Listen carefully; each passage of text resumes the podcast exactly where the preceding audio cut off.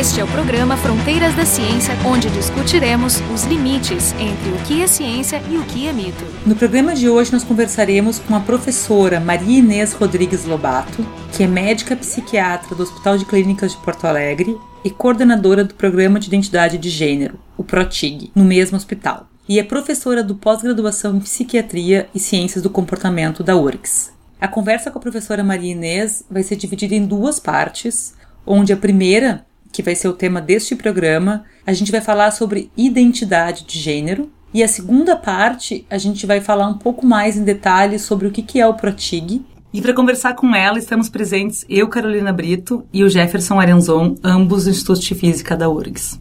Eu queria começar discutindo contigo a diferença entre sexo, gênero e orientação sexual. Conceito de sexo é o conceito biológico, né? A gente nasce XX, XY e está relacionado a uma competência biológica, hormonal e física para, por exemplo, procriar. É uma relação basicamente biológica na sua definição mais primitiva, assim. Mas, Marinês, justamente nesse ponto já tem bastante descobertas da ciência que mesmo essa definição binária de XX ser fêmea e XY ser macho, mesmo nessa definição já existe bastante Bom, novas descobertas, né? É, é, que na realidade tem outras coisas que estão envolvidas, porque tem vários estudos bem até interessantes sobre isso, mas assim, é só para a gente falar, nenhuma pessoa é igual, existem variantes de comportamento, de modo de, de funcionar, mas se, tu, se a gente quer falar de sexo, assim, em termos científicos, o sexo se refere ao, ao XY e ao XX e 46, etc. E toda a entorragem que vem junto, que é a gente ter um útero, ter um pênis e ter hormônios e testículos e ovários e tal. Ou seja, usando reprodução como critério. Exatamente. A orientação sexual é a atração que eu tenho, que pode ser pelo mesmo sexo, pode ser pelo outro sexo, que é o mais comum, tanto quanto se sabe, né? E tem também essa, essa questão da bissexualidade, pansexualidade, que são conceitos também utilizados. A pansexualidade é muito mais atual, não necessariamente científica. Que é a pansexualidade? É, se define como as pessoas que se sentem atraídas por homens, por mulheres, por transexuais, por uh, travestis, mas isso é uma definição não, não científica. A bissexualidade mesmo, até alguns questionam a existência, ela é reportada, ela é considerada, mas existem grupos que questionam. Nos homens, a orientação sexual é bem mais fixa. Nas mulheres, até ela pode variar mas quando a gente é homo ou hétero, a gente é homo ou hétero, né? Nos homens e nas mulheres tem menos rigidez naquela determinação do que nos homens. E também a questão da bissexualidade, que se imagina que talvez a pessoa esteja testando ou tentando se, se encontrar e daí reporta isso. Geralmente a orientação sexual ela é definida de fato na puberdade. A gente pode intuir antes, tipo, eu acho que eu gosto de meninos, ou eu acho que eu gosto de meninas, mas a questão da puberdade e do hormônio, da resposta hormonal à excitação sexual, ela inicia exatamente na puberdade, quando a gente, dependendo da idade, os meninos e as meninas começam a ter respostas hormonais. E a identidade, identidade de gênero, gênero, enfim, esse sim se acredita mais precoce, se acredita que por volta dos três anos, quatro, isso é um conceito da psicanálise infantil, da psicologia infantil, enfim, que diz que lá pelos três anos eu já sei que eu sou uma menina, tu já sabe que é um menino, tu sabes que isso não muda, a gente identifica so, eh, socialmente já os homens e as mulheres, e geralmente nessa fase tão precoce assim, que se começam os conflitos para quem tem, por exemplo, a transexualidade, que a criança uh, fica, mas eu sou menino, mas eu achava que eu era menina, enfim, e vice-versa. E dá, às vezes, já alguma uh, ideia para o seu grupo social de que está acontecendo ali um desbalanço nessa relação com o seu gênero. Eu acho que é importante a gente falar que a expressão de gênero é algo muito cultural, portanto, daí tem outras questões, né? Quer dizer, há 100 anos atrás, que não seria uma expressão de gênero feminino, a gente estar numa faculdade, ser professora, talvez primária, porque a expressão de gênero era tá, nem usar calça, enfim, seria talvez casar, casar bem, de preferência ter filhos e tal. E isso seria um modelo feminino, um modelo de mulher em Porto Alegre em 1919. Então, a expressão de gênero na África, do que, que é ser uma mulher, do que, que é o ser um homem, quais são os papéis sociais das pessoas neste momento no mundo islâmico, na Europa, quer dizer, isso varia. Tem comunidades mais fechadas que funcionam com mais uh, equivalência em papéis de gênero e tal. Então, essa é uma outra coisa. Eu acho que a expressão de gênero é que realmente está sendo muito uh, exposta agora.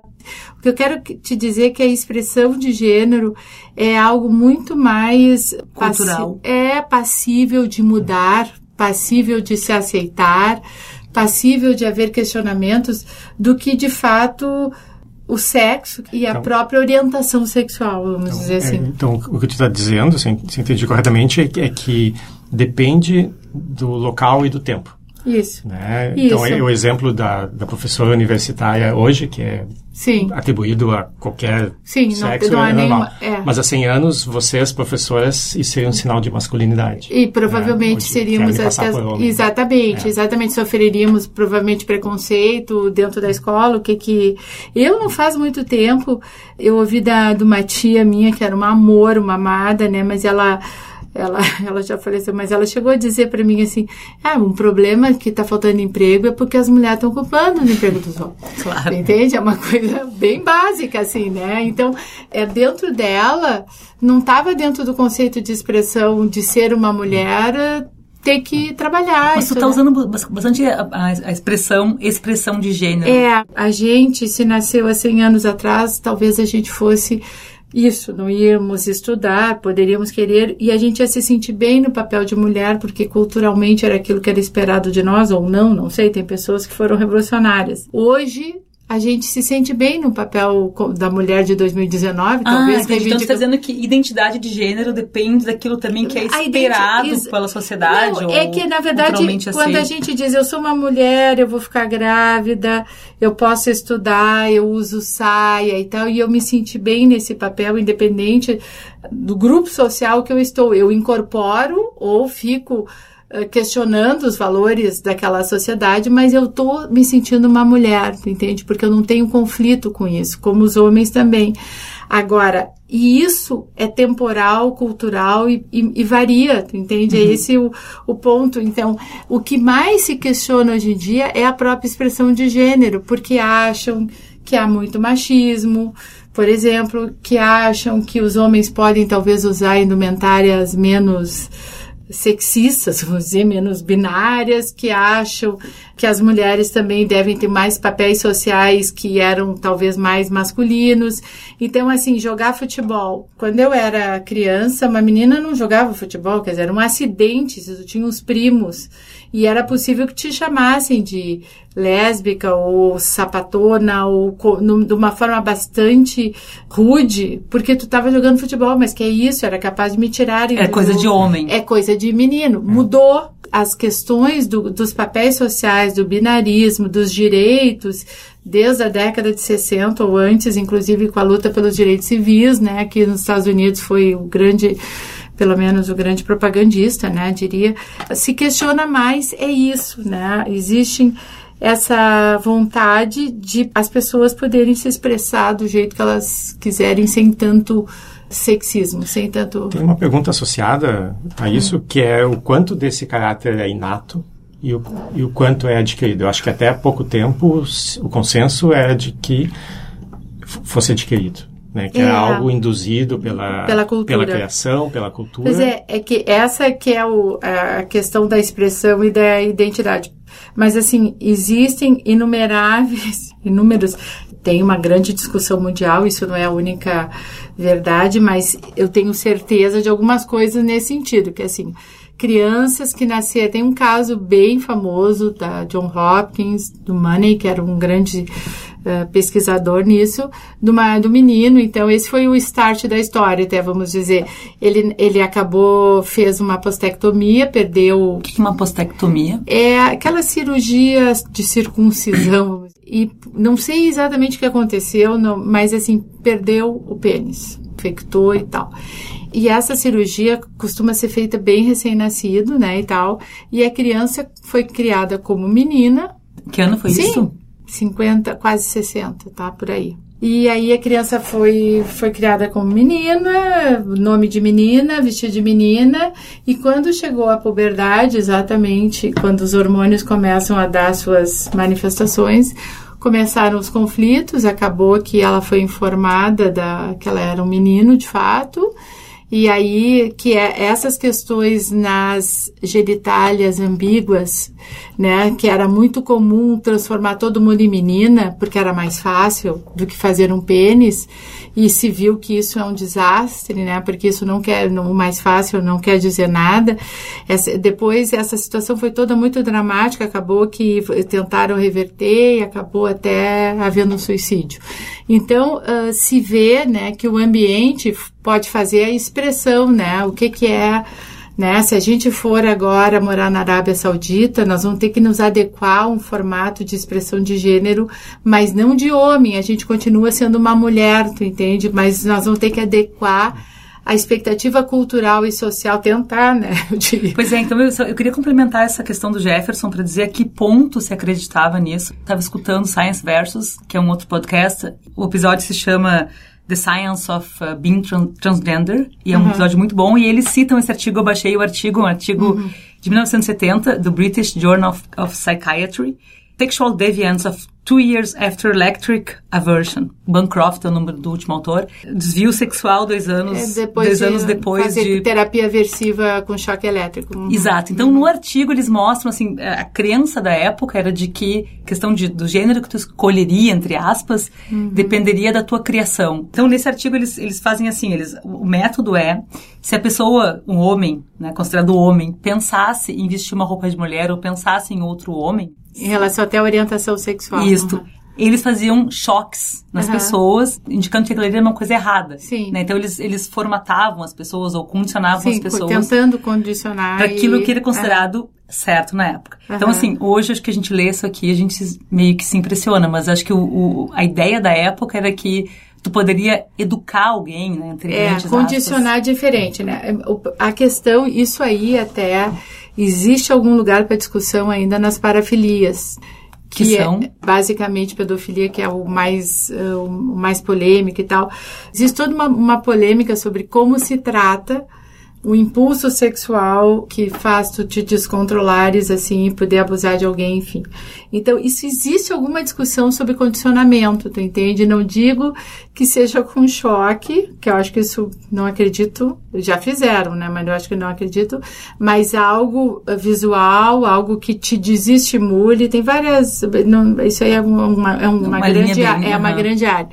A, a questão, a questão da homossexualidade, isso não existe. A questão da, da transexualidade também não existe. As pessoas não vão mudar, né? Porque a gente nasce assim e fica assim. Ou seja, não existe cura gay. Não, bem claro. Não, não existe cura não, gay. de jeito nenhum. Agora, para, por exemplo, vamos só, eu vou voltar à questão da pedofilia, que não é muito interessante aí, mas assim, se eu tenho uma excitação sexual em pensar em crianças, né? E isso me dá sofrimento porque eu vejo tem uma censura gigante a isso, né, pessoal?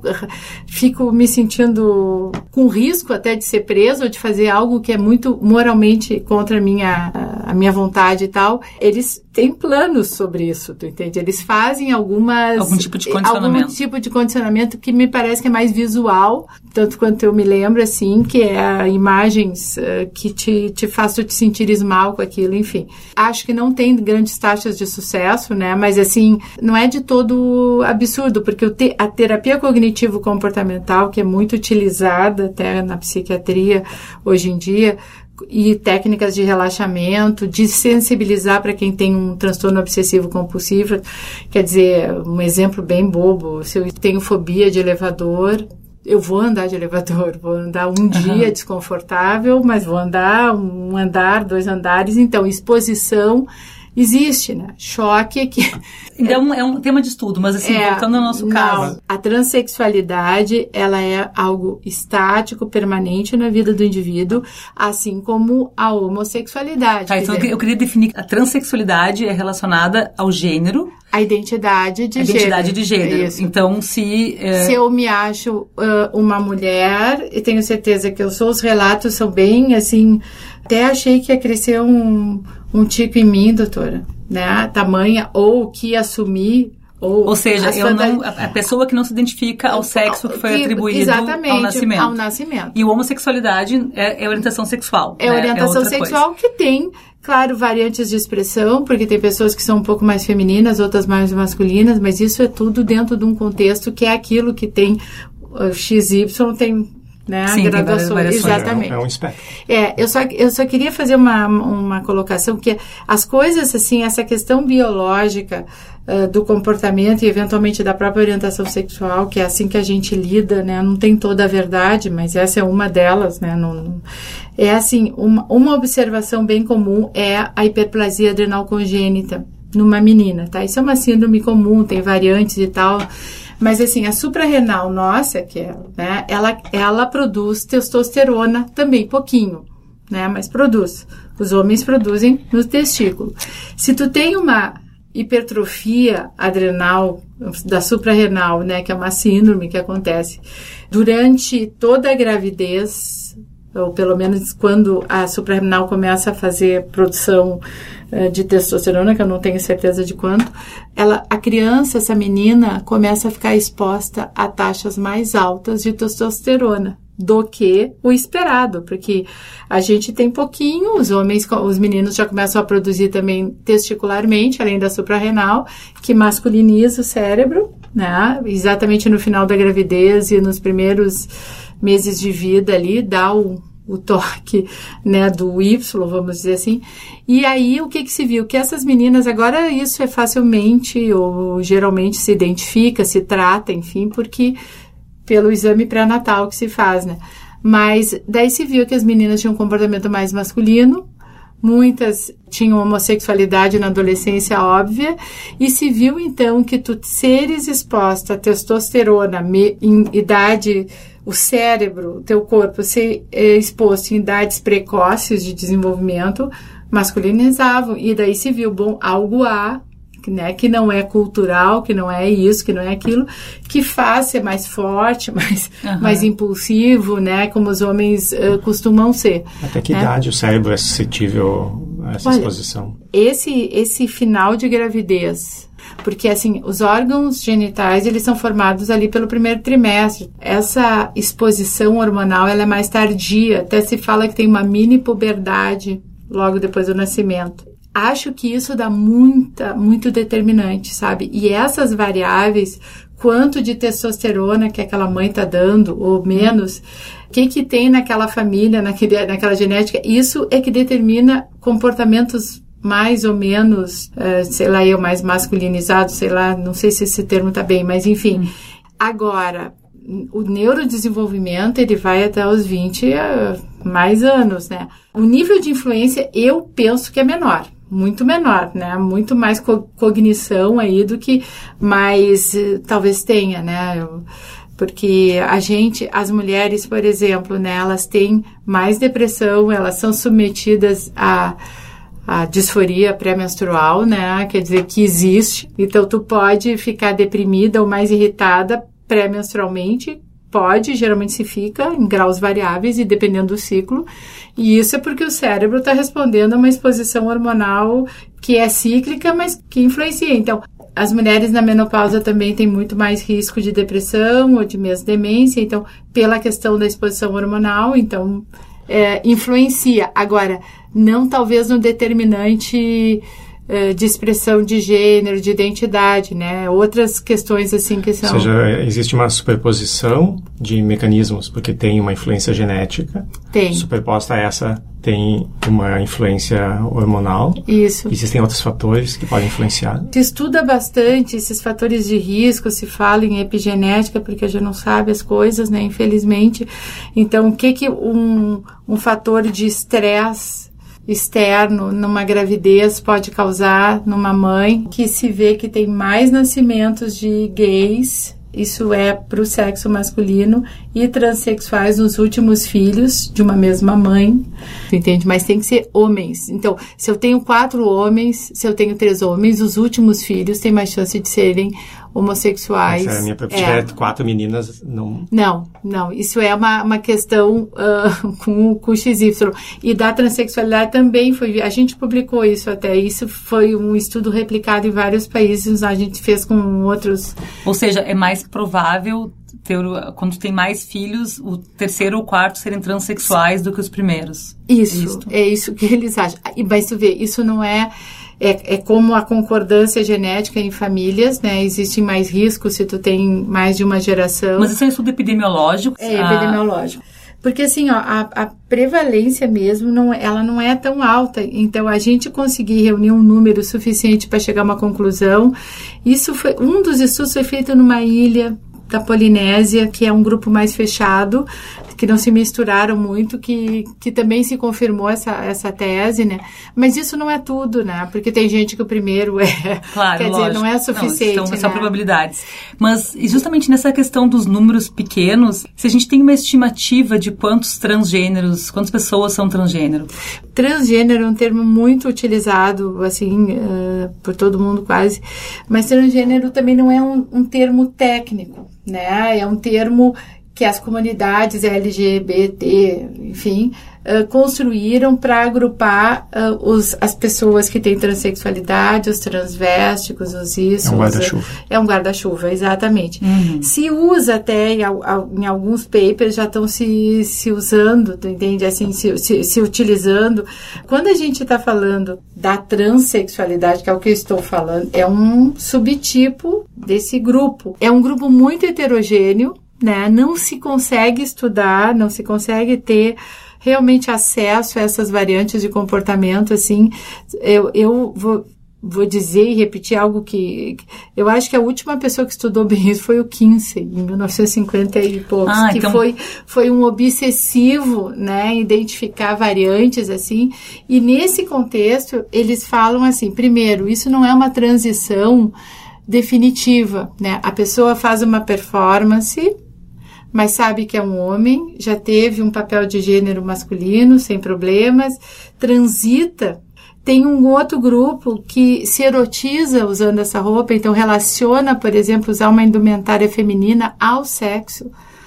É uma questão vinculada, temporária. Existe quem é artista, de fato. Tem é, esse grupo que trabalha com a, com a prostituição também, que é um grupo também desconhecido um pouco, a gente não sabe o que, que é que motiva as pessoas, porque as pessoas com a disforia de gênero clássica, tipo 1, coisa e tal, eu sou uma menina, eu não tenho esse corpo, aquele papo desde pequena, geralmente querem uma transição completa e querem exercer o papel de gênero super binário, assim, no, no sentido que não é, não quero parecer que sou mais ou menos, eu quero parecer e ser uma mulher ou um homem, né? Esse outro grupo que varia muito e agora tem muitas muitas expressões que estão sendo reveladas, né? Porque o assunto era muito socialmente claro tabu. Tabu, pessoas se constrangiam. O último artigo que eu encontrei chama Tamanho de população de transgênero nos Estados Unidos, ah, sim, é isso que, é uma regressão, uma meta-análise que eles fizeram e eles estimam, daí aqui justamente, uma meta-análise em artigos e literatura cinza, entre aspas, uhum. que artigos de internet, segundo e, eles. Sim, não confiáveis. Assim. É, uhum. e eles estimam nesse artigo que um a cada 250 pessoas seja transgênero. A gente já fez isso há um tempo atrás, considerando a população no Rio Grande do Sul e considerando que nós éramos o único serviço de referência. Todos os dados são muito pouco confiáveis. Mas porque base... é muito pouco, o número é muito baixo, né? Exatamente. Então a extrapolação é muito difícil. Porque, né? por exemplo, tem uma disparidade histórica entre a transexualidade nos homens biológicos e nas mulheres biológicas. Quer dizer, quando tu nasce do sexo masculino e te sente uma mulher, que se diz que é uma mulher transexual, é muito mais prevalente do que as meninas que nascem biologicamente meninas e querem ser meninos, tá? Isso é, é assim, 1 para 30 mil, 1 para 300 mil. Né, uma ah, diferença um fator assim, 10 de diferença. tira todos os transvésticos, toda essa questão outra queer e tal, não, vamos colocar isso aí. Então, o que que aconteceu? Mudou, né? Nós temos muitas meninas que na adolescência começam a questionar a sua o seu gênero.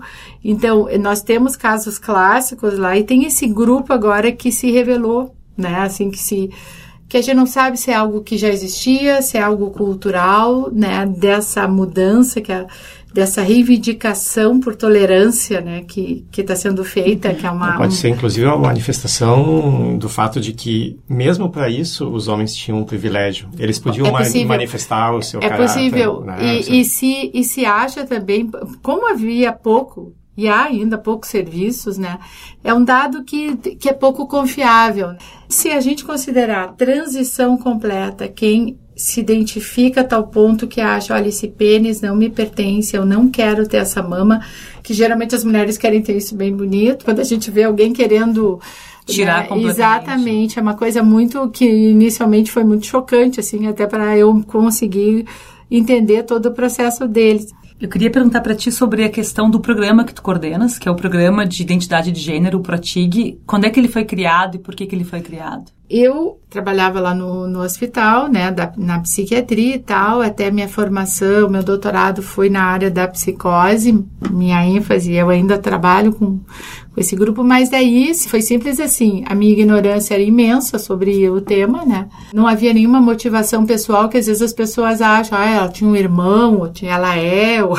Bom, daí a minha chefia veio me perguntar se eu podia fazer a primeira uma avaliação porque no caso, na época, o professor Walter Koff, que era da URO, tinha feito um treinamento nos Estados Unidos, quando ele fez um fellow lá, para fazer essa cirurgia. E em 1997, o Conselho Federal de Medicina, depois de um longo período, porque o Dr. Farina foi processado na década de 70. Uh, por ele, ter feito a cirurgia? Sim, por ter feito, porque na década de 70 ele começou a fazer lá na Unifesp, ele era professor de cirurgia plástica, enfim. E ele começou a fazer alguns pacientes. Bom, era uma época difícil no Brasil, né? Claramente, mas não havia uma regulamentação sobre o tema. Até que ele foi processado num do, dos casos. Esse processo foi até, acho que, 80 e pouquinhos. O processo foi pelo paciente ou Não, foi o Ministério Público de São Paulo que achou que ele fez lesões corporais, né? E aí se ficou um período num vazio, assim, né? Porque não todo mundo ficou com medo. Ele foi, aspas, absolvido depois, mas o desgaste do claro, processo foi. Aí, em 1997, imagina, o Conselho Federal de Medicina, depois de muito vai não vai, definiu que se podia, era ético operar esses pacientes, condicionado. O Conselho Federal de Medicina é o que determina o que, que a gente pode fazer e o que, que não pode.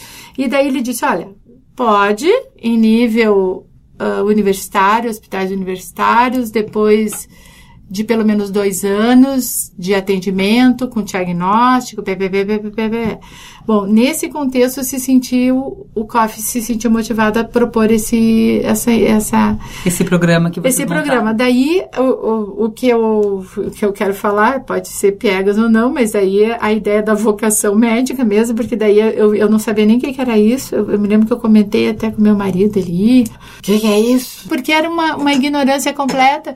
E até que tu vai ver o primeiro, a primeira pessoa, ver o nível de sofrimento, de marginalização, de rejeição, com todas as sintomatologias relacionadas ao estresse de minoria, né, que, que agora é um conceito bem conhecido. E daí disse, não, mas espera um pouquinho, isso não é não é nada que a gente queira ser, né? Ou é não tem é uma questão e tal.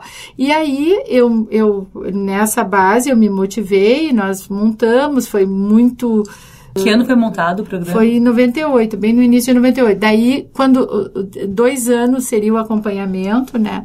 Aí, quando a gente foi fazer a primeira cirurgia, a gente descobriu que o SUS não pagava essa cirurgia. Coisa simples assim.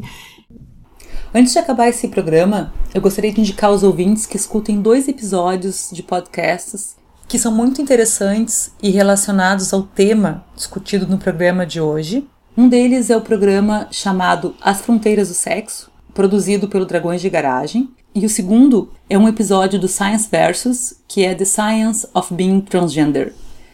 O tema do programa de hoje foi, então, identidade de gênero. Nós conversamos com a professora Maria Inês Rodrigues Lobato, que é médica psiquiatra do Hospital de Clínicas de Porto Alegre e coordena o programa de identidade de gênero. E essa conversa com ela vai continuar num segundo episódio, onde ela vai nos contar maiores detalhes como é que funciona o ProTIG. O programa Fronteiras da Ciência é um projeto do Instituto de Física da URGS.